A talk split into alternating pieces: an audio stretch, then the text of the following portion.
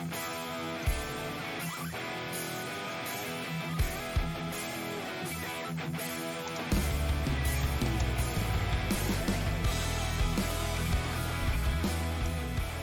und herzlich willkommen zu einem weiteren Just Bring It Podcast. Wir sind weiter mit dem Catch Grand Prix unterwegs in Woche 6. Also weiterhin WXW Catch Grand Prix, weiterhin Wrestling. Und weiterhin bin ich nicht alleine und heute haben wir sogar zwei Leute dazu geholt, weil die beiden das zusammen letzte Woche so schön gemacht haben. Ist wie gewohnt der Daniel wieder dabei. Hallo zusammen. Und der Sebastian ist dabei. Hallo, guten Abend. Ja, schön, dass ihr beide da seid. Diesmal lesen wir mal, mal wieder im Dreier gespannt. Haben wir, glaube ich, seit gefühlt seit Karat nicht mehr gemacht, oder? Ja, nicht nur richtig, gefühlt. Ich glaube sogar faktisch. Echt? Ja, ich glaube auch. Unglaublich, wie lange das schon her ist. Das ist im März, gut, ja. Gut. Ist ja schön, dass wir wieder geschafft haben, alle zusammen. Wir steigen mal direkt ein in den Catch Grand Prix und äh, dann reden wir mal so ein bisschen abwechselnd drüber, wie euch das gefallen hat. Ja, Expertenpanel. Anil Marek und Vincent Heisenberg hatten wir diesmal da. Unsere beiden neuen jungen Wilden, die auch beide schon jetzt zu Besuch waren, haben so ihre Expertise abgegeben, immer wieder. Ich habe jetzt nochmal nachträglich nachgeschaut. Der Ursprung, warum wir eine Zeit lang inzwischen schlechten Sound hatten, das hatte WXW, glaube ich, bei Facebook auch geschrieben, war ähm, ein kaputtes Kabel. Was am ersten Tag da war, was man erst dann bei der Überprüfung abends gemerkt hat. Und deswegen ab dem zweiten Tag besserer Sound am Expertenpanel als vorher. Wir hatten als Interviewer wieder äh, Nico Schmidt, heute wieder in seinem Nico Schmidt-Gimmick, nicht im Nico Schulz-Gimmick vom letzten Mal. Und natürlich, äh, wie heißt unser zweiter? N Andy? Wer ist der weiter? Dan Jokic. Dan nee, den Jokic, meine ich genau. nicht. Ich meinte bei den Interviewen. Achso, äh, Andy Jackson. Andy Danke. Jackson. Andy genau. Jackson. Ich habe vergessen den Nachnamen immer. Ähm, auch ein sehr sympathischer Interviewer. Den, äh, mit dem würde ich mich auch gerne mal mehr unterhalten. Der macht einen sehr guten Ja. Eindruck. Ja, sagen. auf jeden Fall. Ja, wir fangen die Woche direkt an mit einem, ja, eigentlich nur sehr tollen Zusammenstellung. Hätte man am Anfang des Turniers vielleicht nicht gedacht, aber durch das Laufe des, durch die Lauf, langsam durch den Verlauf des Turniers, haben wir Cara Noir gegen Fast Time Mudo im ersten Match. Und das Match beginnt womit? Und es beginnt nämlich mit einem Ansatz zum Black Belt Kick von Mudo direkt, dem Cara Noir ausweichen kann.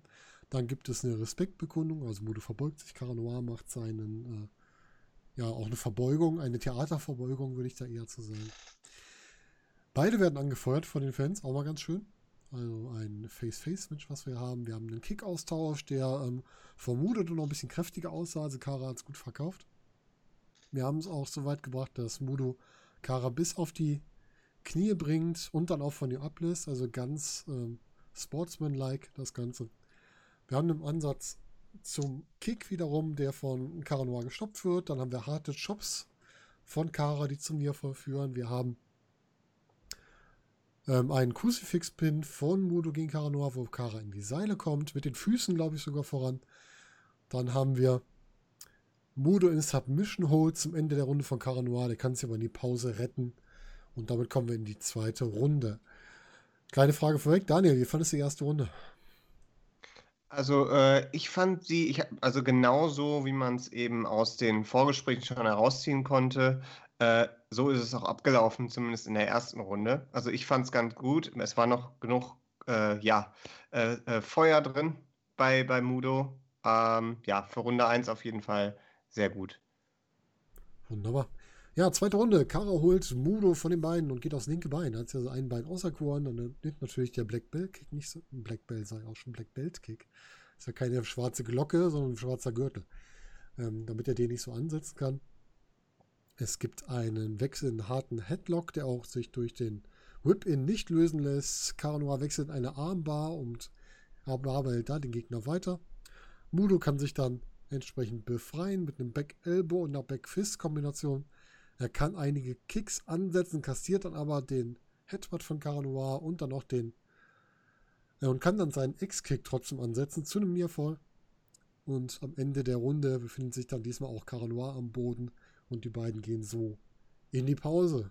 Sebastian, zweite Runde. Hat dir das gefallen, was du da gesehen hast?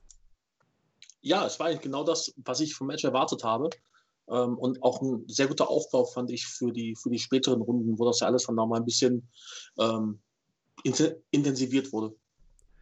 Ja, das ist wohl wahr. Dann lass uns in die nächste Runde einsteigen. Wir wollen, Cara Noir macht immer wieder das gleiche, er lernt auch nicht draus. Er will schon wieder seinen Shotgun-Dropkick ansetzen und geht schon wieder auf die Nase damit. Was, glaube ich, jetzt in den letzten drei Matches so war, jedes Mal, wenn er es aus der Pause raus versucht hat. Er kann allerdings dem äh, Konter von Mudo ausweichen, seinen schnellen German setzen. Ähm, wird dann aber wiederum in die Ringecke gedrängt, wo Mudo an seine Ringecken-Kombi ansetzen kann, die er immer wieder einbringt. Es gibt den Ansatz zum Double Footstorm von Mudo, der allerdings daneben geht.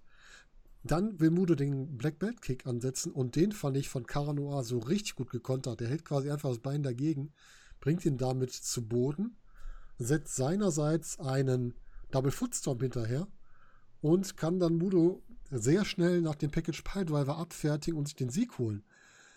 Äh, Daniel, zuerst an dich. Wie fandest du dieses Finish von dem Match? Also das war überraschend, weil ich habe jetzt gedacht, wir kriegen tatsächlich, weil Mudo hat im, äh, in den Vorinterviews hat er angekündigt, dass er zwar weiß, dass er eh aus dem Turnier raus ist, aber er wird es trotzdem Cara äh, Noir schwer, schwer machen, um äh, hier noch Punkte abzusahnen. Und das hat man zwar in der ersten Runde 1 gemerkt, in der Runde 2 schon weniger und dann ging es auf einmal relativ schnell. Also mhm. er hat da sehr, sehr, sehr abgebaut auf einmal. Und dann, äh, ja, dann war es auf einmal vorbei. Ja, also ich war sehr überrascht. Da hat Kara wirklich am Ende krass durchgezogen. Sebastian, wie fandest du den Konter zu dem Black Bell Kick? Also, ich, ich, ich kann nur ein Wort dazu sagen, nämlich saugeil. Ist, also er, er fängt ja wirklich den, den Kick, wenn ich das richtig erinnere, mit, mit, seiner, mit seiner Kniekehle auf und kontert dann, äh, ich glaube, mit, mit einem Schlag und dann eben mit dem, mit dem Double Footstomp. Hm. Äh, habe ich, glaube ich, so noch nicht gesehen. Also unfassbar gut. Und wie gut das koordiniert sein muss zwischen den beiden, ja, dass wirklich, das so gut aussieht. Wirklich, ja, ja, ja. Sehr respektabel. Ja, damit haben wir Carnoir mit den nächsten Punkten. Wir lösen den Punktestand am Ende des Podcasts einmal auf, wie es dann gerade aussieht. Und dann kommen wir zu einem Segment, was ja eher so ein bisschen äh, Daniels Steckenpferd ist. Wir haben Norman Harras am Telefon von Metean. Daniel, was ist denn da passiert? Ja, also ähm, wir haben tatsächlich jetzt die Akteure, die vorher in dem, im Match waren, kommen jetzt in dem Segment gar nicht vor. Also das ist so, äh, normalerweise, wir hatten das in den Wochen davor, hatten wir das auch mal, dass die Segmente dann kamen, wenn Metehan oder, oder, oder Harras oder ganz auch in den Matches involviert mhm. waren. Diesmal hatten wir das so einfach direkt am Anfang der Woche. Äh, und zwar, ja, wie du schon sagtest, wir hatten Metehan am Telefon, tatsächlich also nicht mit im Raum mit Harras. Ähm, und äh, es ging wiederum um die Frage, wie kommen wir denn dahin, dass für beide, äh, für beide also Ganz und Metehan, das selber rausspringt. Und in der letzten Woche, Ende der letzten Woche, hatte ja Harras die Idee mit dem Gleichstand schon mal angeführt. Und äh, also mit dem Unentschieden. Und äh, ja, er hat dann aber in einem äh, er hat dann erwähnt, dass um diesen Plan umzusetzen, also dass das Match gegen Ganz, äh, zwischen Ganz und Metehan im Unentschieden ausgeht, müsste er auch ähm, gegen Metehan, äh, müsste Metehan dann auch gegen Hector ein Unentschieden herbeiführen. Äh, das Interessante ist aber, dass Harras dann in einem Nebensatz gesagt hat, oder du gewinnst natürlich, ist ja deine Entscheidung. So, ähm, Metehan hat dann noch erwähnt, dass er da ein bisschen Angst hat, dass dieser ganze Plan nicht aufgeht, dass es in die Hose geht. Und äh, er könnte natürlich, wie Harald schon erwähnt hatte, das Match gegen äh, Hector auch einfach gewinnen. Was natürlich dazu führt, dass der Plan nicht mehr aufgeht mit dem mhm. Unentschieden mhm. in Woche 7. Also das ist interessant. Man hat also gemerkt, dass äh, Harras nicht hundertprozentig für die Ziele von Bobby Ganz eingetreten ist hier, sondern er hat ganz offensichtlich erwähnt, dass Metehan auch eine andere Option hat hier. Hm, stimmt. Sucht Haras sich einen neuen Herrn? Es fühlte sich fast so an.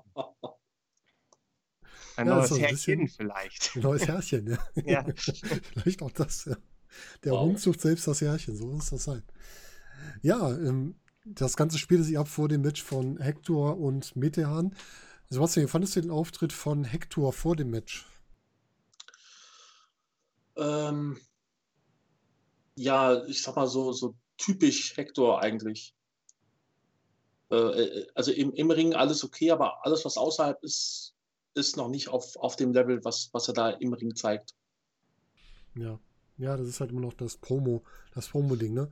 Ja, Im genau. Ring wirklich für alles, über alles erhaben, aber promomäßig, da muss halt noch irgendwas, irgendwas Leider. dazwischen kommen. Ich, ich glaube tatsächlich, dass das so ein bisschen er hat ja so ein bisschen den, den, ähm, den Akzent, ne? er kommt ja aus, aus, aus Franken, glaube ich. Hm. Ähm, also aus, aus der Nähe von, von Nürnberg irgendwo da. Und ich glaube, dass das ein bisschen mit daran liegt, weil äh, Natürlich sein, ja. ich merke das halt, ich sag mal, ich habe eben im näheren fam familiären Umfeld gerade jemanden, der auch da äh, ähm, äh, ein bisschen Zeit verbringt in Nürnberg. Und das geht schon sehr schnell, dass man sich das so äh, aufgreift, diesen, diesen mhm. Akzent. Und den dann wieder wegzubekommen, das ist recht schwierig, glaube ich. Ah, okay, gut, das verstehe ich. Ja, aber er hat uns wieder bewiesen danach, äh, wenn er nicht viel redet, dann kann er viel Gutes leisten. Und zwar im Match. Wir beginnen wieder mit der ersten Runde. Wir haben einen äh, frühen äh, ja, Westlock-Ansatz von Hector, bei dem sich Meta in die Seile retten muss, um da rauszukommen. Wir haben eine Kraftprobe mit besserem Ende für Hector wiederum. Äh, Meta befreit sich dann mit einem Kick von Hector und nimmt diesen in einen Armbar, wird aber von Hector einfach abgeworfen, also relativ schnell wieder von ihm gelöst. Es gibt einen äh, Lockup von Metean bis in die Seile. Man sieht, dass der echt genervt ist von seinem Gegner. Und dann gibt es den ähm, Ansatz zu seinem ja, Springboard Back Elbow, den er so gerne macht, der aber in einen German gekontert wird. Fand ich eine sehr schöne Kontersequenz. Und da zu einem Nearfall führt. Ein weiterer German wird dann von Metean geblockt. Er stößt entsprechend ähm, Hector in die Ringecke und münzt das Ganze mit einer Nearfall. Und zum Schluss gibt es dann auch ein, einen Headlock mit der entsprechenden äh, Fixierung, dass er entsprechend da nicht rauskommt, also gegen Hector von Metean. Ne, andersrum, von äh, Hector gegen Metean. Interfixierung von Meteans Arm auch noch dabei, zum Ende der Runde. Das heißt, da kann sich Metean wirklich nur in die Pause retten. Ich glaube, das Match können wir kurz komplett durchgehen, bevor wir darüber sprechen. Runde 2. Metean setzt mehrfach zu seinem Finisher, zu seinem Barbolock an, wird aber immer wieder daran gehindert. Dann gibt es eine Kontersequenz von Hector mit, seinem, mit einer Close-Sign und seinem eingesprungenen Neckbreaker, was zum Niederfall führt. Dann deutet er seinen Finish an, wird aber da entsprechend ausgekontert und kassiert den Finisher von Metehan quasi aus dem Nichts und Metehan holt sich den Sieg. Daniel, wie fandest du dieses Match? Also, man hat wieder diese Explosiveness von Hector gemerkt durch das ganze Match. Also, wie wir gerade schon erwähnt haben, fast über allem erhaben, äh, Hector, total toll. Ähm, ja, aber am Ende wurde doch Metehan sehr dominant dargestellt. Also wirklich, äh, der hatte nur ein Ziel, hier, ich gewinne. Also man hat direkt gemerkt, der Plan im Kopf von Metehan stand schon vorher fest. Und den hat er dann umgesetzt. Hier gibt es kein Unentschieden. Ich mache den fertig. Mhm. Und äh, er wollte ja auch unbedingt beweisen, was man aus den äh, Pre-Match-Interviews ziehen kann. Äh, Hector ist kein Match für ihn. Also, ähm, also er hat er hat zwar nicht, er hatte kein vor, äh, Interview vor, de, vor dem Kampf, was auch interessant ist. Mhm. Hector sagt aber eben, er hat zwar in diesem äh, Turnierfinale um den Shotgun-Titel äh, nicht gegen Metehan gewinnen können, er will aber unbedingt äh, gewinnen. Er will er, und er will, wird beweisen, dass er Metehan hier in diesem Match besiegen kann. Er kann also gewinnen, wenn es zählt.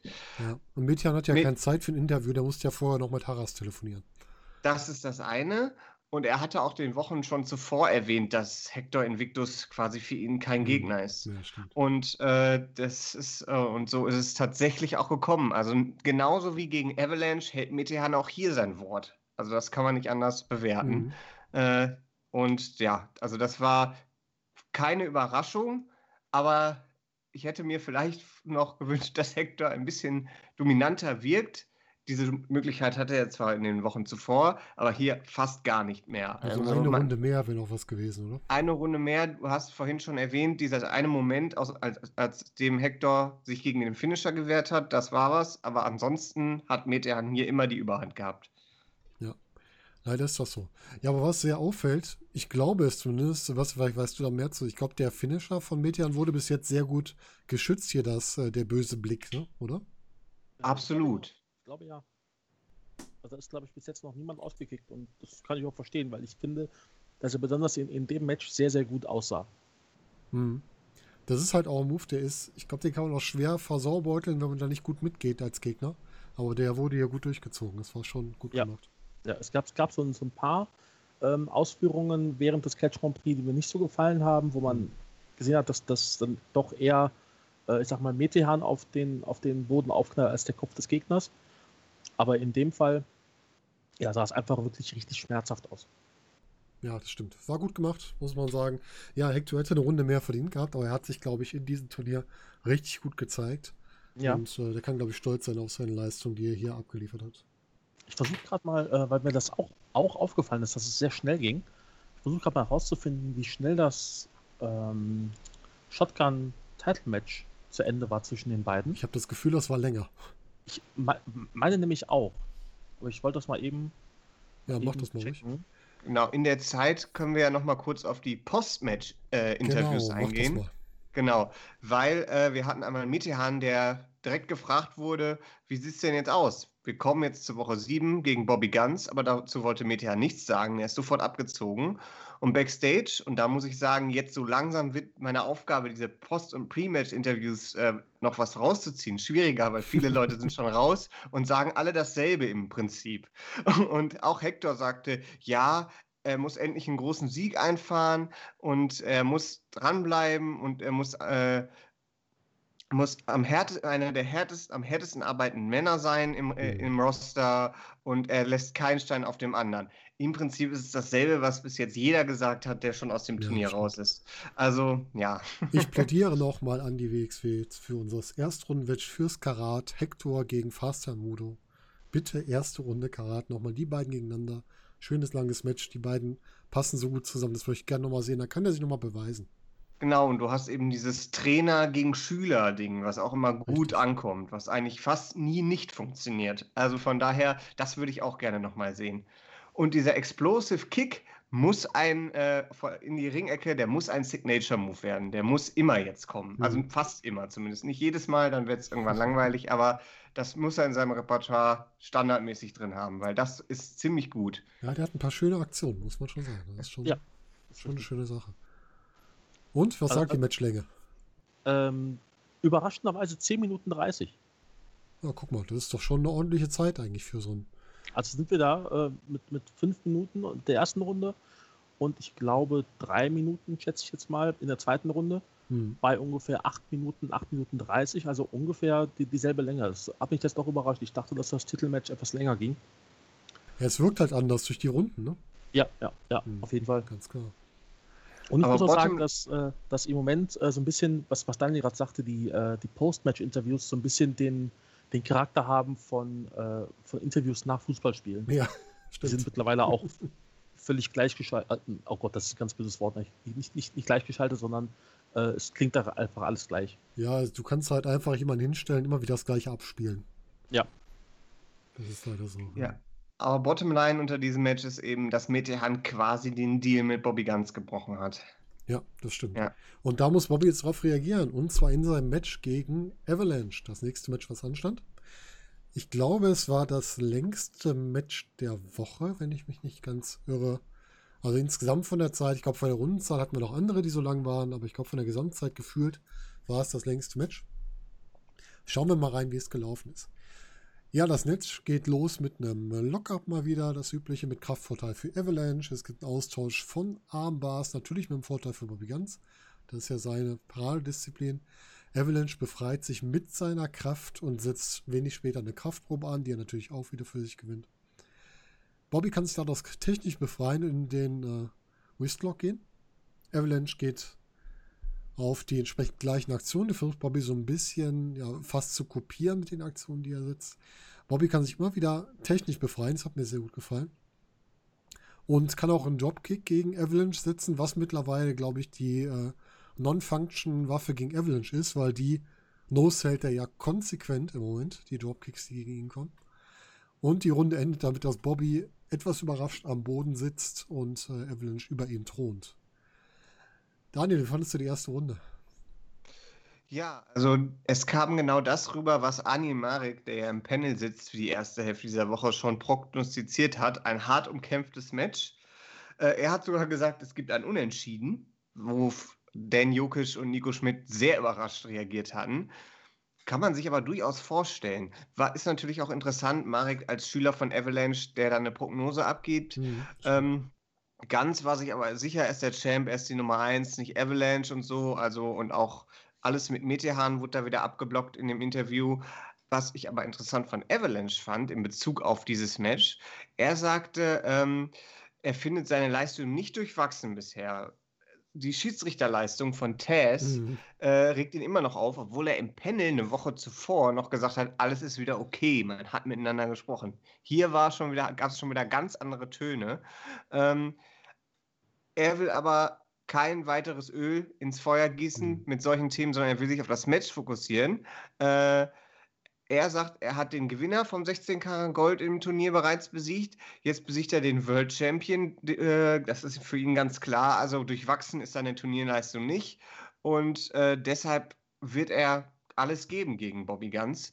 Und das hat man in der ersten Runde jetzt auch gemerkt. Also das war, wie, das, wie du schon sagtest, er thront am Ende der Runde direkt über Bobby Guns. Also wir sehen hier einen Step-up für Avalanche durch das ganze Turnier. Und auch so, er ist immer der, der zwar große Matches hat und die auch äh, gelegentlich gewinnt, aber er steht immer so, sag ich mal, in der Upper Card, aber nicht im Main Event. Und hier macht er auf jeden Fall den Shift in neue Sphären, die er so in der Form äh, eigentlich fast noch nie gesehen hat. Er hatte schon mal Tendenzen in den World Title Bereich, aber hier sieht man eher einen, einen, konsequenteren Ansatz, der auch darauf hinzieht, dass er vielleicht tatsächlich innerhalb des nächsten Kalenderjahres wirklich Champion sein könnte. Also er wird ja. auf jeden Fall in den Main Event Bereich gedrückt und das finde ich sehr interessant. Auf, ne? Das muss man schon sagen. Aber warum nicht? Wir hatten schon mal einen Head Coach von der WXW Academy, der relativ weit oben mitgespielt hat und äh, das Potenzial hat Avalanche auch. Ja, genauso ging es in der zweiten Runde auch weiter. Ne? Also Avalanche beginnt mit seinem, äh, dem, ja, wie nennen wir ihn jetzt? Hat er schon einen Namen, der Headlock von Avalanche, dieser, der festeste Headlock im WXW oder im Wrestling-Business. Ich weiß nicht, wie man es nennen will. Auf jeden Fall das, was er so perfektioniert hat über das Turnier. Ähm, löst sich, Bobby kann sich irgendwann lösen, geht dann auf den linken Arm von Avalanche drauf. Bringt diesen bisschen in die Ringecke, stürmt dann heran, landet in so einer ja, ich würde jetzt mal sagen, so eine Art Uranagi war das äh, und landet am Boden, kassiert noch eine Senten.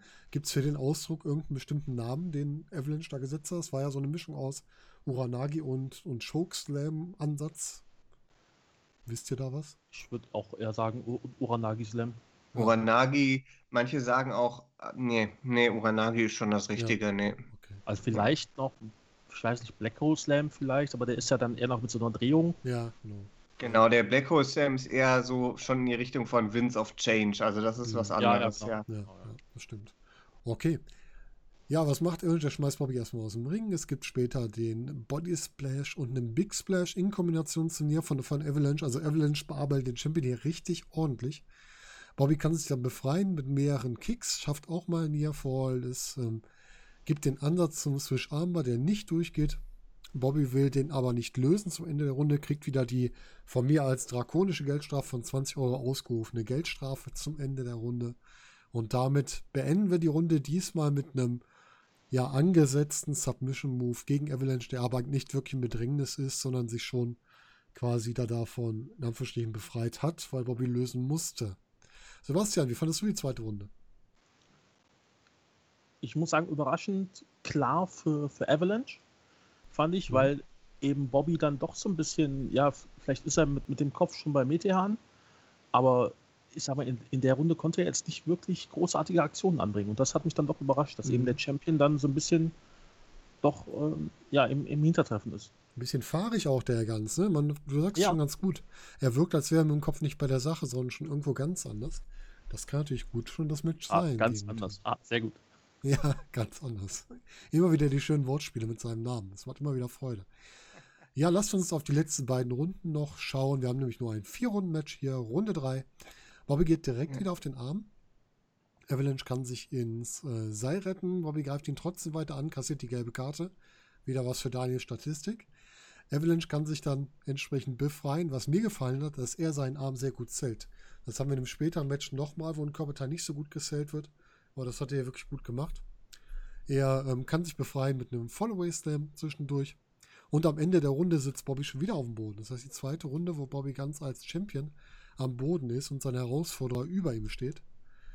Und damit gehen wir auch in die vierte Runde, wo es direkt den relativ schnell den Ansatz zur 30er-Bomb geben soll, die Bobby aber stoppen kann.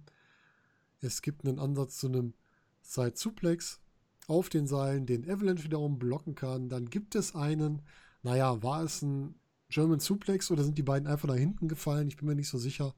Vom zweiten Seil von Bobby gegen Avalanche.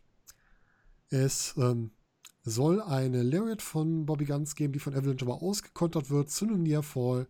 Dann gibt es den obligatorischen Schlagabtausch in der Mitte des Rings mit einem besseren Ende für Avalanche. Es gibt einen Ansatz zum Flying European Uppercut, der von ähm, Avalanche geblockt wird. Es gibt nochmal einen Followaway Slam. Da setzt Avalanche diesmal direkt die 30er-Bomb nach und kann sich damit wirklich den Sieg holen gegen den Unified Champion. Wir haben vorhin schon gesagt, Avalanche Championship Material. Hat er damit jetzt quasi ein Titelmatch in der Tasche? Dani, wie siehst du das? Definitiv. Also er hat sich jetzt auf jeden Fall an eine Stelle positioniert, äh, wo er definitiv sagen kann, ich will hier den Titel gewinnen fürs nächste Jahr. Finde ich ganz gut. Vielleicht hat er sich damit auch schon ein Ticket gezogen als einer der Favoriten für das 16 Carats wie auch immer 16 Carat nächstes Jahr stattfinden wird. Mhm. Aber er ist, zählt durch diesen Sieg allein schon jetzt zu einem der Favoriten, weil ich denke mal, er wird gesetzt sein. Also da spricht nichts dafür, äh, nichts dagegen. Das Gute ist aber, halt, du hast jetzt Evelyn, der hat Bobby ganz besiegt und Cara Noir. Das heißt, selbst wenn Cara Noir unter Umständen beim 60 Carat Bobby ganz entthronen könnte, könnte Evelyn den wieder herausfordern. Das heißt, du hast so genau. viele Optionen geschaffen. Sehr schön. Oder es gibt einen Three-Way Dance, das wäre natürlich auch interessant. Oder ein Four-Way Dance, wenn der Sieger des Turniers auch noch eine Titelchance erhält. Das, das wollte ich. Auch noch, auch noch sagen, genau. Du hast ja auch noch einen eventuellen anderen Sieger des, des Catch Grand Prix. Mhm. Und ich glaube, bisher ist nicht, nicht offiziell, was der Sieger erhält. Ja, das Preisgeld, ne? Das kriegt er auf genau. jeden Fall. Aber ich kann mir halt auch vorstellen, dass der dann ein Titelmatch erhält und dann hast du halt auf einmal drei Contender da stehen, beziehungsweise zwei, wenn Avalanche dann das Ding holt, aber äh, vielleicht noch einen dritten. Meinst du, wir kriegen dann äh, Bobby Guns gegen Carnoa, Avalanche und Mario Solani? Also ich, ich fände es ja ziemlich fantastisch, wenn das an einem Wochenende passieren würde, nämlich beim Karat. Hm. Fehl, irgendwas fehlt noch, eine Stipulation. Leather Match. Genau. ja. Oha. Das könnte, ja, aber ich bin eigentlich beim Karate mal froh, wenn die Main Events keine Stipulation haben, so wirklich ja. Wrestling-Matches ja, sind. Ja. Ja. Ähm, Weil natürlich ein, ein, sagen wir mal, äh, Prinz Ahuras Kopftuch on a Pole Match auch sehr spannend wäre. Ja. Oder, das wäre sehr spannend. Oder der ja. Gewinner darf den Namen für Bobby Guns äh, Gruppierung auswählen. Zusätzliche Option. Ja, gut. Spaß beiseite, obwohl. Ist die Frage, ob es ja. noch gibt beim Karat, ne? Ja, richtig. Obwohl Spaß beiseite ist eigentlich Quatsch, weil Spaß kam im nächsten Match. Bevor du auf das nächste ja, Match eingehst, es ist noch eine wichtige Information gefallen in den Post-Match-Interviews. Also Bobby Ganz hat so gut wie keins gegeben, der ist äh, sofort abgezogen, aber Avalanche, der, dem wurde mitgeteilt durch, ich glaube, es war Andy Jackson, dass er nächste Woche gewinnen muss und Metehan muss verlieren. Dann hat er eine Chance, noch das Turnier zu gewinnen. Mhm. Also das ist ganz interessant und Avalanche meinte ja nur, er kommt aus einer ehemaligen Catch-Hochburg und deshalb ist es für ihn sicher, dass er das Turnier gewinnt. Ja, wäre ja schon, äh, schon cool. Warten wir mal ab. Ja, dann äh, kommen wir vom Ernst wieder zum Spaß und zwar hatten wir als nächstes Match Ahura, Prinz Ahura gegen Norman Harras. Das ist irgendwie, ist jetzt meine Wahrnehmung. Für mich war das so ein bisschen das äh, Story- und Story-Match mit Comedy ansetzen, oder wie seht ihr das? Absolut. Ähm, zwei Comedy-Wrestler, aber sehr unterhaltsam. Ja, das war so ein bisschen das Story-Match dieser Woche, was hier auf dem Plan war. Wir haben ja eigentlich immer so ein, ein sehr technisches, ein sehr äh, storylastiges und dann noch einige gute Wrestling-Matches, die sonst noch so da sind. Das hier war so unser Story-Match. Und das fängt auch direkt äh, mit einem Comedy-Aspekt an, und zwar mit Prinz Ahura, der Norman Harras verspottet, dem ein Sing-Along mit den Fans beginnt, mit Who Let the Dogs Out. Dann gibt es eine ähm, Grappling-Phase relativ früh. Und interessant vom Kommentar, da half ich nämlich gerade wieder mit dem Namen von Bobby Stable, kam nur, ja, äh, beide Mitglied von der Gruppierung von Bobby Guns. Also auch da weiß keiner so genau, wie die überhaupt heißen. Die heißen einfach nur das Team Bobby oder wie auch immer. Ja, was passiert? Ähm, Ahura macht eine recht witzige Aktion. Haben wir immer diese abwechselnd laufen die Seile, wo der andere drüber springt, aber er macht das so, dass Haras einfach über ihn drüber fliegt und äh, mit dem Gesicht, mit der Nase in der Matte bremst man hätte es auch anders sagen können, aber der Kommentar hält sich auch zurück. Dann gibt es den ähm, Triple to Avalanche Headlock von Ahura gegen Norman Harras. Ähm, ein bisschen sehr offensichtliche Absprachen zwischen den beiden zu dem Zeitpunkt. Da war die Kamera leider sehr genau drauf, wenn die sich unterhalten haben. Das fand ich ein bisschen schwierig, aber das kann passieren. Wir haben den äh, Single Leg Dropkick von Ahura gegen Haras, der ihn damit niederstreckt. Dann legt äh, Ahura sein Kopftuch ab und wirkt Norman Haras damit und kassiert dafür die erste gelbe Karte. Und er behauptet ja, ja, ich gebe doch den Fans nur, was sie ja sehen wollen. Und ähm, Tassilo will mit ihm reden, er läuft dann weg, läuft dabei über Haras drüber und äh, der Tassilo ruft ihn wieder zurück. Ich mal, du, ich bin noch nicht fertig mit dir, der läuft wieder zurück. Winkt wieder ab, also ähm, Ahura geht wieder weg, wieder über Haras drüber und Tassilo hinterher auch über Haras drüber. Und das ist natürlich zur Belustigung der Fans.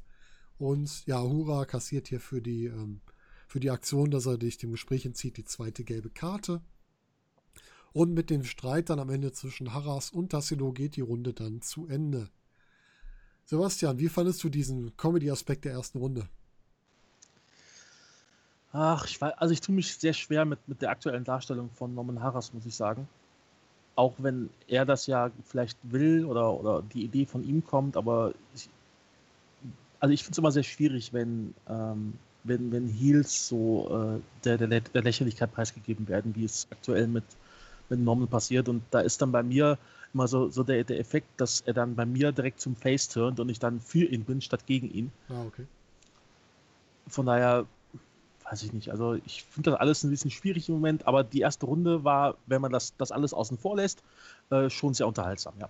Ich finde, ich habe das Gefühl, Norman Harras hat einen Zwillingsbruder und in den Backstage-Segmenten mit Mitjan und Bobby ist jemand anders da als im Ring. Das Gefühl kommt bei mir immer mehr auf, weil genau wie du es siehst, es sind so zwei unterschiedliche Darstellungen und ähm, es ist manchmal ein bisschen sehr albern. Ich fand sie jetzt auch unterhaltsam, aber es ist gerade auf der, gerade so auf der Kippe, finde ich. Daniel, wie siehst du das? Also ich fand es tatsächlich jetzt gesamt gesehen eigentlich sehr unterhaltsam, sehr, sehr amüsant, sagen wir es mal so. Ähm, aber ihr habt schon recht, man muss da die Waage halten. Will man jetzt eher die, sag ich mal, die Karriere von Norman Harras basierend auf einem lächer, auf einer sehr lächerlichen, lustigen Ebene haben, so, und das Beispiel muss ich einfach bringen, möchte man ihn zum Baron Corbin der WXW machen. Mhm. Also jemand, der eigentlich sehr gut im Ring ist, der gut reden kann, der die Fans eben gegen sich aufbringen kann, aber eben genau auf dieser Stelle stehen bleibt. Oder will man jemanden, der die Zukunft der WXW darstellt? Also will man jemanden, der nach oben Rock, ziehen kann? Ja, es, es, es, es, es ist, äh, ja, also The Rock nicht ganz jetzt, vergleichbar, ich weiß. Aber ja. so die Ansätze, wenn du siehst, The Rock, Nation of Domination, wie er da rausgegangen ist, da war auch noch nicht der ganz große, aber nur er hat kein Hundefutter gegessen. Nee, richtig. Das war der erste Ansatz. Also das war schon so ein, so ein Sargnagel. Solange man keine weiter mehr reinsteckt, geht's. Aber die Story geht ja leider immer noch weiter mit dem Hundethema. Weil die Fans natürlich, und das, das hat man vorher ja auch gewusst, das ist ich, ich, ich. Ja, natürlich hat man das gewusst. Das, ja, das ist ja auch wir wissen ja auch, das ist Norman Harras Idee und er findet das gut und er, äh, weil die Aufmerksamkeit ist ja da. Die Leute reagieren gut drauf, mhm. ist ja alles wunderbar. Also du hast damit einen festen Charakter etabliert noch weiter. Nur langfristig gesehen, vielleicht problematisch. Man muss die Waage halten und hier bei dem Match war es schon fast auf der falschen Seite. Es, ist, es war total lustig und total unterhaltsam, also mal ausgeklammert betrachtet, aber für langfristig schwierig. Als das Comedy-Match für einen Abend gut, als Fortsetzung einer Story schwierig. Richtig. Genau. Also ich finde jetzt halt, dass, dass Norman Harras vielleicht nochmal so, einen, so einen großen Sieg braucht, vielleicht in der nächsten Woche. Wen äh, hat er auf dem Plan nochmal? Ähm, Heisenberg. Das ist sein Gegner nächste Woche. Ja, okay. Einen großen Sieg. Weil, Guck mal. Hat ein Wortspiel wieder. ähm, weil ich Was? sonst glaube, dass, dass der Catch Rie für ihn ein riesen Rückschritt gewesen ist. Mhm. Ich finde auch, dass er aus Shotgun besser rausgegangen ist als hier rein. Ich finde ihn, ja. wie gesagt, in den Backstage-Segmenten, das gefällt mir richtig gut. Aber die Matches und diese, diese äh, Hundestory, die ja jetzt auch auf Twitter mit, dem, mit der Übernahme des äh, SL Wrestling Shops durch Avalanche noch fortgeführt wird, schwierig. Wie gesagt, wenn es wenn ihm gefällt, wenn es seine Idee war, soll er gerne so machen. Ich finde es aus meiner Sicht, von meinem Geschmack her schwierig, aber wer weiß, wie es sich entwickelt. Was ich interessant finde, jetzt wurde gerade gesagt, das Ganze ist ein Rückschritt. Das Ding ist aber, dass der ganze Cash Grand Prix tatsächlich ziemlich viel auf Norman Harras Schultern mhm. lastet. Er ist das Bindeglied. Er tritt mehrfach die Woche auf. Jede Woche ist er Thema, ist er da. Er kann sich entfalten. Die Gimmick-Richtung ist schwierig, aber er, es, er wird er steht voll im Spotlight und er kann das auch gut nutzen. Also ich weiß nicht, ob es unbedingt einen Rückschritt vernommen hat. Wie gesagt, für mich ist Segmente sind ja super. Es genau. ist, ja, das ist, das ist, das Gimmick ist halt also schwierig ja. für, für eine Zukunft, aber, ja. aber ganz an sich finde ich, ist es immer noch die Norman Harras Show, der Catch Grand Prix. Okay. Ähm, ich glaube, ich muss das noch ein bisschen, ein bisschen präzisieren. Ich glaube, dass der, der Catch Grand Prix für den, für den Wrestler Norman Harras ein aktuell riesen Rückschritt ist. Für den Charakter Norman Harras vielleicht nicht. Es kann ein Gewinn sein, wenn man es die richtigen Bahnen jetzt lenkt und nicht in die ja. Lächerlichkeit abdriften lässt. Ich glaube, dass Harras derjenige sein wird, der das Stable sprengt, dadurch, dass er auch mit Metean sich jetzt noch immer mehr annähert. Ja, und, ähm, ja, schauen wir mal, was okay. da rauskommt. Vielleicht kriegen wir auch am Ende noch, dass wir eben äh, Fatal Fourway nicht Marisol Ani, sondern Metean noch haben als vierten Teilnehmer. Das kann natürlich ja. sein. Ich finde auf jeden Fall interessant, man, du sagtest gerade Stable sprengen. Wir haben, wir haben schon Tendenzen auch gesehen durch das ganze mhm. Match hinweg und auch am Ende nochmal. Also ja, ja da kommt schon was. Ne? Da ist sehr viel Potenzial da.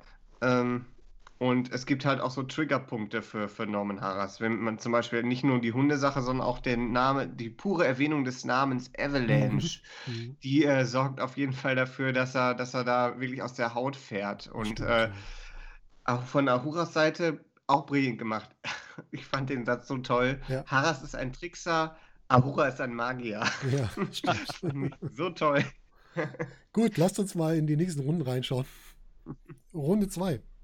Wir haben einen fairen Beginn. Wir haben einen Handshake zwischen den Catchern und dem Ring Ringrichter natürlich. Alles sehr fair. Ähm, Harras verpasst. Ahura dann, wie der Kommentar so schön gesagt hat, eine ordentliche Stelle und eine harte Clothesline in der Ringecke. Folgt direkt darauf. Wenig später wirkt er dann Ahura mit dessen Kette. Ähm, ich weiß gar nicht, habe ich da das Einzige so gesehen, weil irgendwie der Kommentar meinte, ja, ähm, der, ich weiß gar nicht, was er gesagt hatte, irgendwie, irgendwie Nerf holt oder sonst was. Für mich war das ganz klar, dass er eine Kette gezogen hat. Oder habt ihr das anders gesehen? Äh, wäre mir jetzt ehrlich gesagt großartig nicht aufgefallen, aber ich muss auch ehrlich sagen, dass mich das Match äh, ja so ein bisschen dazu gebracht hat, zwischendurch mal mein Handy in die Hand zu nehmen äh, und ich da nicht äh, 100% dem, dem Matchverlauf gefolgt bin. Ja, kein Problem. Daher kann es da durchaus sein. Auf jeden Fall war das das, was mir hier so aufgefallen war. Ähm, gibt natürlich eine gelbe Karte. Die beiden sammeln wieder fleißig Karten. Also ich glaube, wenn Harras und oder Ahura das gewinnen würden, die hätten nichts für Preisgeld, weil die doppelt so viel zurückzahlen müssen. Für alles. Ich meine, ja. ich meine sogar, ich, ich müsste noch mal komplett durchzählen, aber ich glaube, dass Harras in diesem Match zweistellig gezogen ist, dass er mittlerweile zehn gelbe Karten hat. Ja. ja, der hat ja direkt früh angefangen mit drei Stücken im ersten ja, Match. Ja, richtig. oh Mann, oh Mann. Ja, dann gucken wir noch, wie es weitergeht. Wir haben eine äh, Close-Line von Ahura, der Harras aus dem Ring befördert. Ähm, gleich passiert dann später umgekehrt. Die beiden wollen sich gegenseitig nicht in den Ring lassen, befördern sich danach im Ring wieder gegenseitig auf Seil. Also diese ganzen Spirenzchen der Heels werden hier schön ausgespielt. Immer so ein bisschen, was du mir tust, tue ich dir auch an. Das fand ich sehr gut gemacht so ein bisschen die, die Kinder im, im Sandkasten, die so ein bisschen stinkig sind. Und nach dem Motto, komm, wenn du das machst, mache ich das auch. Das fand ich in dem Fall gut erzählt, muss ich sagen. Äh, Harras will einen European Uppercut mit, äh, kann er ansetzen, will er mit Hilfe der Seile sehr offensichtlich pinnen. Also, ähm, wenn das Tassilo nicht gesehen hätte, dann hätte er, glaube ich, mal vielleicht einen Sehtest machen müssen und kassiert dafür auch wieder eine drakonische 20-Euro-Strafe.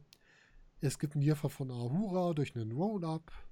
Und dann gibt es einen Nearfall von Harras nach einer Lariat und damit endet die zweite Runde. Und ich würde sagen, wir gehen direkt mal die dritte auch noch durch. Wir haben einen, äh, eine Aktion der Ringecke. Harras tritt immer noch, nicht stimmt gar nicht, es war am Ende der Runde. Harras tritt am Ende der zweiten Runde nochmal nach bei Ahura, kriegt dafür seine zweite gelbe Strafe und nochmal äh, gelbe Karte und nochmal 20 Euro Strafe obendrauf. Runde 3 beginnt dann mit dem Pedigree-Ansatz von Ahura. Der geht natürlich daneben. Da gibt es einen Griff in die Augen von Ahura gegen Harras. Dafür soll er eigentlich die gelbe Karte von äh, die rote Karte von Tassilo kassieren. Der wird aber von Harras, der gerade erblindet ist, aufgeladen zum, ja, wie heißt es nochmal, Airplane Spin, glaube ich, heißt das Ding. Ja, Und, genau. Ja, wunderbar. Wo ich mir immer noch denke, dass es so eher ein Helikopterspin ist, weil ein Flugzeug sollte sich nicht so drehen. Aber gut. Ähm, Ahura ist dann wiederum, das ist vielleicht eine Kleinigkeit, die nicht alle gesehen haben, so geschickt und wirft die rote Karte weg. Der sammelt die im Ring auf und schmeißt die nach draußen. Ja, so. ja, das, das war super. Fand ich großartig. Das war, ja, das war richtig toll. Dann äh, kann Ahura einen Big Splash vom dritten Seil zeigen, zum Nearfall, der auch ganz schön aussah. Ähm, es gibt den erneuten Ansatz im Pedigree von Ahura, der gekontert wird in einen Backbody Drop, glaube ich sogar. Und ähm, Ahura kassiert da wenig später im Pedigree von Haras zum Nearfall. Dann gibt es den Gutwrench Powerbomb Ansatz von Haras gegen Ahura, der kann sich befreien, kann dann den Camel Clutch ansetzen und seinen Einroller daraus zeigen. Und dann natürlich als Revanche für den, für den äh, Cheat-Versuch von Haras aus der Vorrunde mit dem Seil hält er sich dann am Seil fest, kann, Ahuras, äh, kann Haras bis drei auf dem Boden halten und somit den Sieg für sich einstreichen. Daniel, wie fandest du das restliche Match? Also, wir hatten ja gerade kurz schon die Karte angerissen. Also das Match, es ist absichtlich ein bisschen auseinandergefallen. also mhm. die, äh, ähm, ja, die Nicklichkeiten zwischen beiden wurden quasi in die Höhe getrieben und Taz hat freudig mitgemacht. Ähm, also es ist, ähm, ja, also wir hatten hier tatsächlich ein, ein, ein exzellent ausgeführtes Comedy-Match. Und äh, ja, also ich, ich fand es einfach von sich aus gesehen, allein für sich betrachtet, sehr, sehr gut gemacht. Also die beiden harmonieren da schon sehr gut miteinander. Ähm, ich hätte tatsächlich, wie Heisenberg auch schon prognostiziert hatte, dass Norman am Ende tatsächlich überraschend gewinnt. Mhm.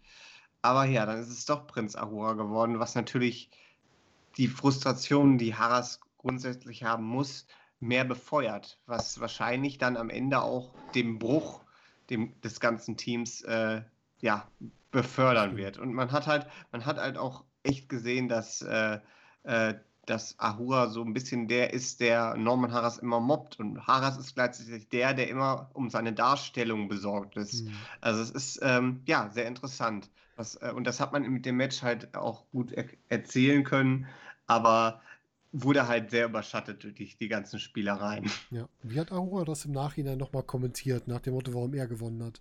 Ich habe das nicht mehr so ganz auf dem Schirm, das weißt du wahrscheinlich besser als ich. Also, er sagte ähm, im, im, im Postmatch-Interview, äh, meint Ahura, dass er nochmal äh, ähm, dass er nochmal das Körbchen von Norman sucht und hat sich ein bisschen feiern lassen. Und das sind halt ganz andere Bilder, die wir in den letzten Postmatch-Interviews von Harras hatten, wo er einmal so ein bisschen neben sich stand. Äh, und dann hatten wir das Interview halt mit Harras. Äh, und Heisenberg ist halt für ihn auch kein Gegner. Äh, er hat zu Heisenberg übrigens auch gesagt, der große Dicke aus dem Norden. äh, ja, und dann kam Prinz Ahura dazu. Tatsächlich, das hatten wir auch noch nicht, dass ein anderer Wrestler halt ja. in diese Postmatch-Interviews reingeht.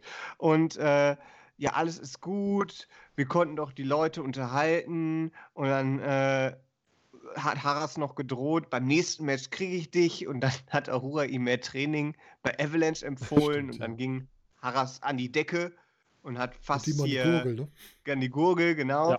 Ja. Äh, und ja, ist komplett ausgetickt. Also das war das, was eben am Ende noch an, an Worten gefallen ist zwischen den beiden und von, von Ahura. Also man hat auf jeden Fall gemerkt, das ist nicht mehr harmonisch zwischen den beiden. Schön, dass man die Story auch mal weitererzählt und das nicht alles nur jeder so fallen lässt. Ne? Ich hatte ein bisschen Sorge, dass dieses ganze Stable-Thema jetzt durch die Story hier mit Jahren gegen Bobby Guns fallen gelassen wird, aber das ist ja trotzdem immer noch präsent, dass es da halt diese Spannung gibt. Das gefällt mir sehr gut. Ja, der entscheidende Aspekt des Stables fehlt natürlich. Oliver Carter ist nicht da. Ähm, vielleicht, wenn alle mal wieder so ein bisschen die, äh, das Hawaii-Shirt sehen, dann kommen die auch alle mal wieder runter. Ja, äh, wahrscheinlich daran wird es liegen. Die Entspannung fehlt einfach. Ja, genau. Gut, lasst uns zum nächsten Match kommen. Und zwar zum Match von Tristan Archer gegen Emi Setochi. Ein Match, was sehr technisch angelegt war. Wir haben eine Runde 1, bei der es unheimlich viele Kontersequenzen gab, also sehr technischer Beginn. Die beiden konnten sich gegenseitig aus. Es gibt immer wieder One-Falls in, in der ersten Runde und damit endet die Runde auch. Also sehr unspektakulär, aber technisch schön sauber. Also mit den schönen Kontersequenzen, muss ich sagen. Runde 2 beginnt mit einem Ansatz zur Kraftprobe, die Sitochi unterbricht. Es gibt die typischen Lucha-Aktionen von Sitochi. Archer schickt ihn dann mit einer Close-Line raus aus dem Ring. Das ist auch eine Aktion, die wir in letzter Zeit oft gesehen haben. Diese Close-Line aus den Ringen in verschiedenen Matches. Und Archer kann auch seinen Suicide Dive entsprechend landen. Wieder im Ring kann er von außen nach innen kommend seinen Single Leg Codebreaker ansetzen gegen Sitochi und damit einen Nearfall holen.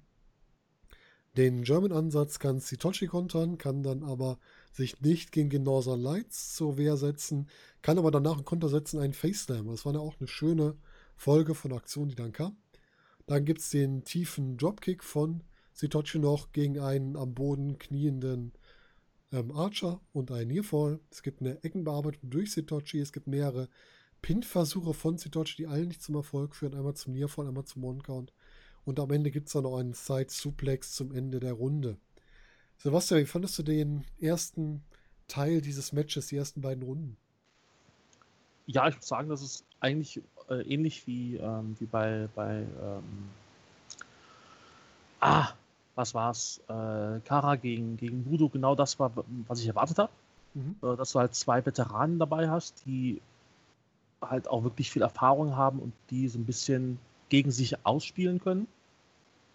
Äh, also hat mir sehr gut gefallen. Was ich ein bisschen schade finde, ist die aktuelle Darstellung von, von Sitochi im Turnier, aber da kann man dann vielleicht nach dem Match drüber reden. Hm. Ähm, ja, also insgesamt äh, genau das, was ich erwartet habe und das macht es eigentlich sehr gut. Ja, dann lass uns doch mal in die zweite Hälfte schauen und sprechen wir danach wirklich mal über Sitochi im Turnier. Das Ganze geht los in Runde 3 mit einer Kontersequenz wieder. Es gibt einen Falcon Arrow von Archer zum Nearfall. Es gibt den Ansatz zum Snapmare Driver von Archer, sah zumindest für mich so aus. Habt ihr das auch so wahrgenommen? War das ein Ansatz zum Snapmare Driver? Oder bin ich da wieder zu Detail verliebt? Hat das jemand außer mir gesehen? Weiß jetzt Tatsächlich. worauf du hinaus möchtest. Nee, ich auch nicht. Nee, ich hatte da irgendwie sowas gesehen, so einen Ansatz zum Snapmare Driver von Archer, der aber irgendwie vielleicht dann doch nicht so aussah, vielleicht habe ich mich da vertan. Ähm, es gibt den Gutbuster von Sitochi und den Split Leg Moonsault hinterher zum Nearfall. Also nicht zum Sieg.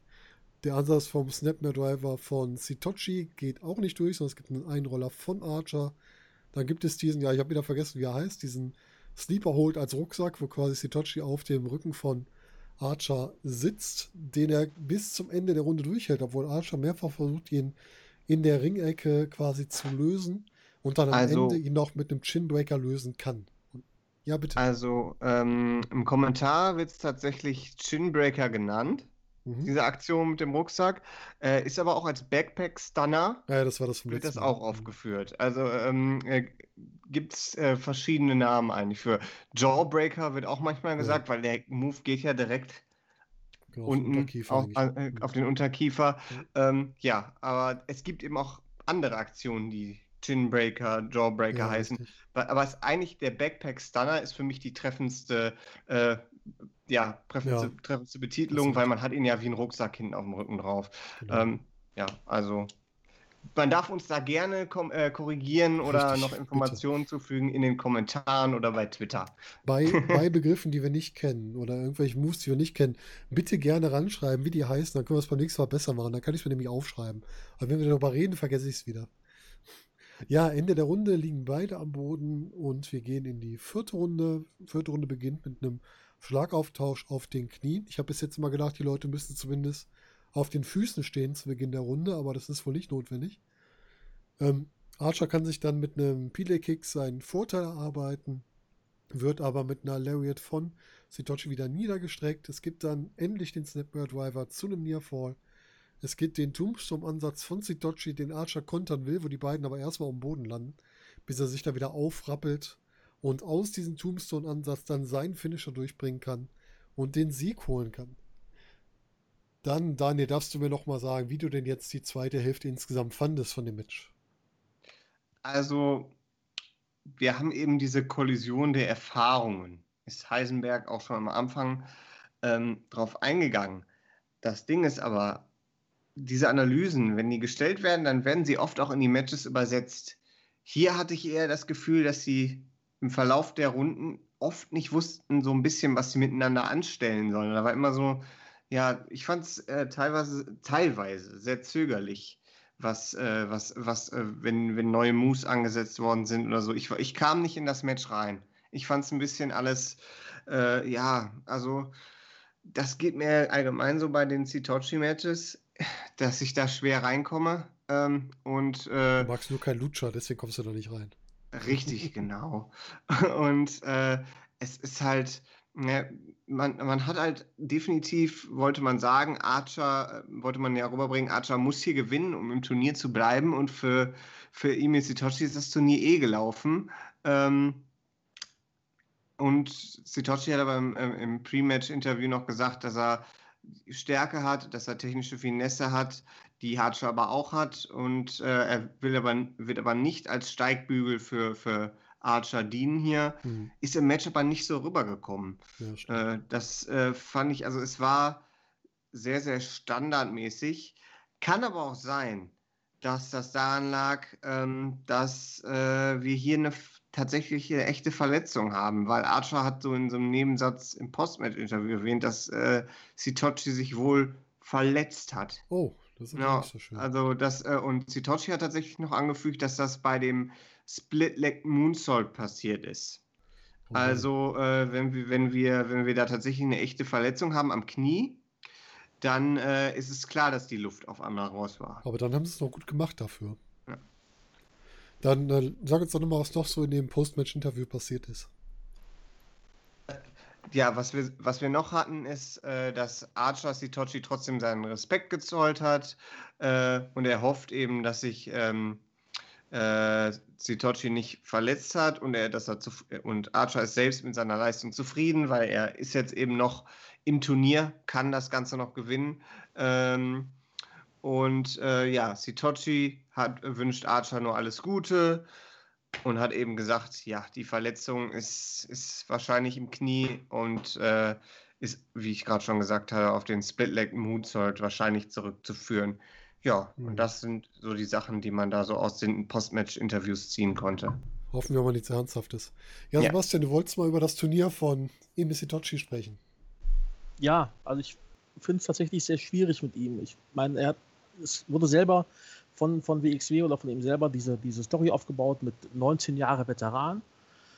Und dann gewinnt er beim Catch Grand Prix gegen Heisenberg ein Match. Weiß ich nicht, also. Ja, ich weiß, was du meinst. Ich meine, klar, du, du, kannst halt, Hitochi ist halt so, im Moment wirkt er so ein bisschen auf mich wie so eine Art Edeljobber der halt einfach da ist, der gute Matches zeigt. Aber das dann, ist wieder das Dolph Ziggler-Phänomen. Da haben wir letzte Woche schon drüber ja. gesprochen, nur vorletzte ja. Woche. Genau, genau.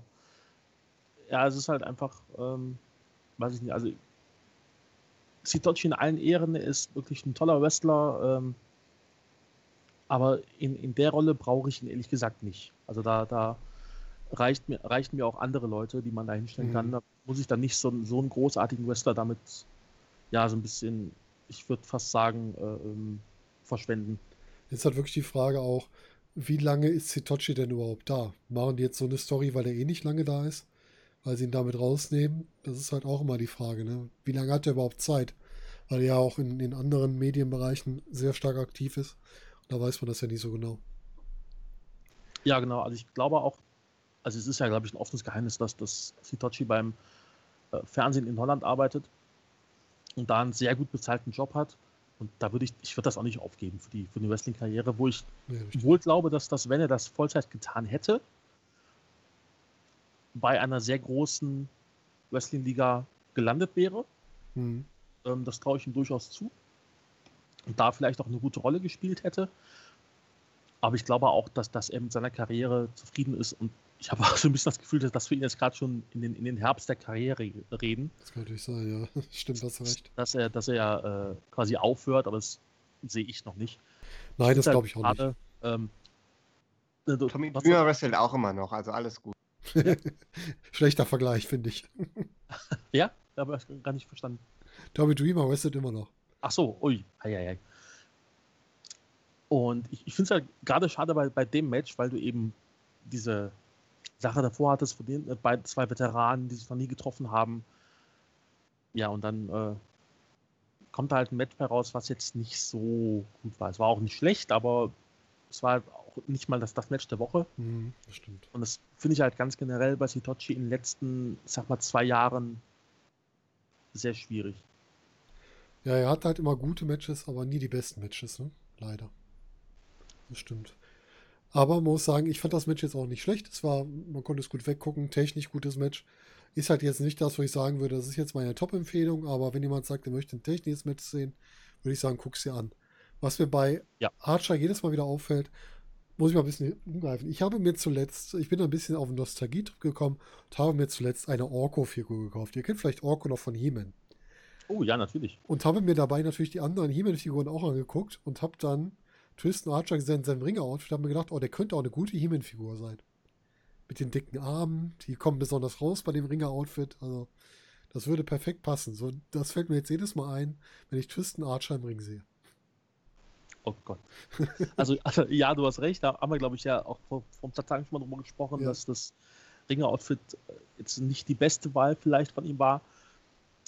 Äh, aber ja, Tristan Archer als, als äh, He-Man könnte ich mir auch gut vorstellen in der Neuverfilmung. ja. ja, gut. Kommen wir von da zum letzten Match. Da haben wir nämlich nicht He-Man, sondern den Body, Mario Solani, gegen äh, French Sensation Senza Volto. Ähm, Hans Merken Senza Volto kommt direkt mit einem angeschlagenen Knie, der erzählt das zumindest, als er in den Ring kommt. Und wir steigen auch damit in die erste Runde ein. Senza Volto versucht direkt einen Einroller zu setzen, weil er halt verletzt ist, kommt damit zu einem One-Count, wird dann von Al-Ani in die Ringecke getrieben und dort mit Schlägen eingedeckt, wofür Al-Ani auch 20 Euro Strafe kassiert, weil er nicht aufhört. Al-Ani geht dann gezielt aufs Knie, wo Volto sich mal wieder rauskämpfen kann und mehrere Einroller ansetzen kann, die aber immer nur zu einem One-Count führen. Was er leider nur bedingt zählt, ist sein Knie. Das, was wir vorhin noch bei, er hat euch bei Avalanche ein bisschen mehr betont haben, dass er es gut gemacht hat. Es passiert hier leider nur selten, dass er es zählt, mal mehr, mal weniger. Beim Dive nach draußen zählt das zum Beispiel wieder, also im Moment braucht, um Anlauf zu nehmen. Kassiert dafür einen Schlag von Al-Ani. Dann bearbeitet Al-Ani das Knie sogar an der Ringecke, wofür er eine gelbe Karte kassiert, wegen Unsportlichkeit. Er setzt dann einen Single-Leg Boston Crab an, wobei sich Senza Volto in die Seile retten kann. Dann setzt er eine weitere Bein-Submission an, wo Senza sich auch wieder in die Seile retten kann und sich damit auch in die Pause retten kann. Also erste Runde schon ziemlich übel in der Beinbearbeitung. Und ich würde sagen, wir gehen das Match mal komplett durch, weil es relativ kurz ist. Al-Ani packt sich Sensa direkt zu Beginn der zweiten Runde, treibt ihn wieder in die Ringecke, bearbeitet ihn dort. Es gibt sehr harte Knee-Strikes in die Ringecke, die haben mir sehr gut gefallen, muss ich sagen. Äh, Sensa will dann mit dem verletzten Bein äh, also angreifen, wird dann geblockt, kann sich mit dem Enzigiri befreien, will seinen Finisher ansetzen, wird aber da von Marisol Andi geblockt. Also der erste, glaube ich, den Finisher blockt, sah ein bisschen merkwürdig aus, aber wird halt geblockt. Es gibt eine Powerbomb von Ani zu mir vor. Dann gibt es den Angelock-Ansatz, bei dem Sensor noch Richtung Seil sich kämpft, aber dann zurückgezogen wird und dann noch das Bein entsprechend nochmals fixiert wird auf dem Boden und er sich nicht mehr befreien kann und Alani sich hier den Sieg holen kann. Daniel, was sagst du zu diesem Match? Also, ähm, wo fangen wir an? Also, ich fand erstmal beim Panel habe ich mir direkt mal die Frage gestellt, auch ähm, Heisenberg hat jetzt, ja, die Analysen von Heisenberg waren so ein bisschen wischiwaschi, das auch von Marek war ein bisschen wischiwaschi, habe ich mir die Frage gestellt, wer hat hier überhaupt den besten Job von allen Panel-Leuten gemacht? Und ich würde fast schon sagen, das war jemand, der hier auch in dem Match war, nämlich Mario Salani. Ja. Denn hat nämlich, der hat nämlich nicht den übertriebenen Heal gemacht, der war auch kein übertriebenes Babyface. Also er hat weder die Babyface, Babyfaces haben alle immer so die Kuscheltaktik gemacht und die Heels hier Haras oder Metehan oder Guns, die sind fast schon handgreiflich geworden oder manchmal sind die sogar handgreiflich geworden. Während Al-Ani das alles so hat sich natürlich immer nach vorne gestellt, aber trotzdem hat er, da war er immer sehr soft und auch fair. Al-Ani hat die Jericho-Rolle übernommen. Ja, der macht das ja auch gerne so. Äh, tatsächlich. Und das war relativ interessant. Und ich habe jetzt tatsächlich gedacht, mit dem ganzen äh, ähm, Heisenberg meinte, Sensor soll kein Risiko eingehen. Äh, dann äh, im, äh, im Pre-Match-Interview äh, hat Sensor gesagt, ein Wrestler muss mit Siegen und mit Niederlagen umgehen. Er weiß aber, dass, Al dass er Al-Anis Strick brechen kann. Ähm, wir hatten eine tolle Chemie wieder zwischen Sensor und Annie Jackson. Das, die, die beiden harmonieren sehr gut miteinander. Und äh, äh, Al-Ani meinte, Leute, die Ahnung haben, die setzen auf Al-Ani. aber Volto äh, nimmt er ernst, zollt ihm aber keinen Respekt. Das fand ich auch eine interessante Aussage. Mhm. Äh, und er nimmt ihn auf jeden Fall ernst, weil er schon so rumgekommen ist, weil er viel Erfahrung sammeln konnte schon, also Volto. Und äh, nach dem Motto, es geht, also alles nach dem Motto, er muss ja irgendwas drauf haben, wenn er schon so viel gewrestelt hat und so in so vielen Plätzen, so vielen Ligen. Ähm, ja, und ich habe jetzt erwartet, durch, das, durch den ganzen Aufbau und auch durch die letzten Wochen, wie die beiden eben die, die Ranks nach oben geklettert sind, dass wir hier ein spektakuläres Match sehen. Also mhm. jemand, Leute, beide Leute haben noch was zu beweisen. Beide sitzen ganz oben an der Spitze der Tabelle und müssen hier alles geben. Jetzt hatten wir aber in der Woche davor schon diese, diesen kleinen Ausblick, dass äh, Sensor sich am Bein verletzt hat. Und als er dann schon zum Ring kam mit der, mit dem, und das Bein ges gesellt hat, habe ich mir gedacht, okay, wir kriegen hier nicht mhm. ein mega spektakuläres Match, wo wir Nearfalls haben und all sowas. Wir kriegen hier eine Aktion und wir wissen ja auch, wir kennen ja auch den Finisher von Mario Salani. Ja, das wird daraus hinauflaufen, dass wir hier ein Babyface hat die Verletzung und der Heel äh, macht das, äh, nimmt das als Zielscheibe und workt dann das ganze Match über das Bein. Und genau das haben wir hier bekommen. Ist natürlich eine gute Sache, ein Match zu erzählen. Fand ich jetzt aber aufgrund des Turnierverlaufs von beiden dann ein bisschen unglücklich, weil das hat so ein bisschen die Freude rausgenommen. Total schade, weil bei dem Match ja. hätte ich mir so viel Gutes erwartet. Und dann hast du sowas zum Schluss, ne? Echt schade. Ja, ja auch, weil man auch, auch, sagen muss, dass das ins, ins Turnier von Alani passt, weil ich habe gedacht, dass das Match sehr kurz war, was du, glaube ich, auch eben gesagt hast.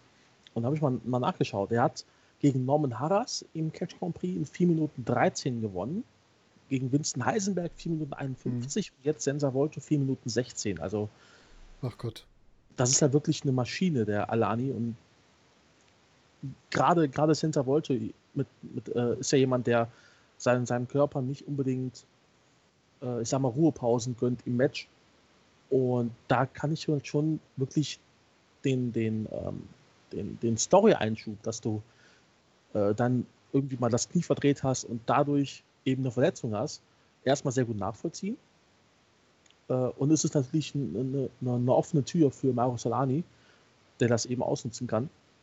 Von daher finde ich das eigentlich nur eine logische Fortführung von, von beiden ähm, Turnierverläufen. Von der Erzählung auf jeden Fall. Es ist nur schade, weil die beiden hätten so ein Top-Match auch hinlegen können. Ja, gut, das ist richtig. Das ist das, was so schade dran ist, weil die beiden eigentlich ja jeweils für sich echt super Matches gemacht haben. Und die beiden zusammen, das war so ein Einzel der Matches, wo ich mich vor dem Turnier darauf gefreut habe, weil ich gedacht habe, die beiden, ja, das, das wird sicherlich sehr ansehnlich.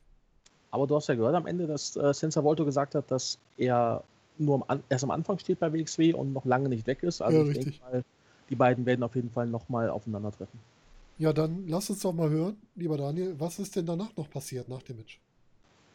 Also, wir haben erstmal Al-Ani, der sofort die, der, er stellt die Fragen, nicht der Interviewer. Und er fragt dann ähm, Nico Schmidt, äh, wie groß ist denn jetzt seine Streak? 14 Siege in Folge sind es tatsächlich. Wäre wahrscheinlich, ist wahrscheinlich anders geplant gewesen am Anfang des Jahres, dass die Streak noch viel höher ausfällt. Aber durch die vielen ausgefallenen Events leider sind wir jetzt aber bei 14 Siegen, was dann eben, wenn man sich die Menge der Events ansieht, auch sehr impressive ist.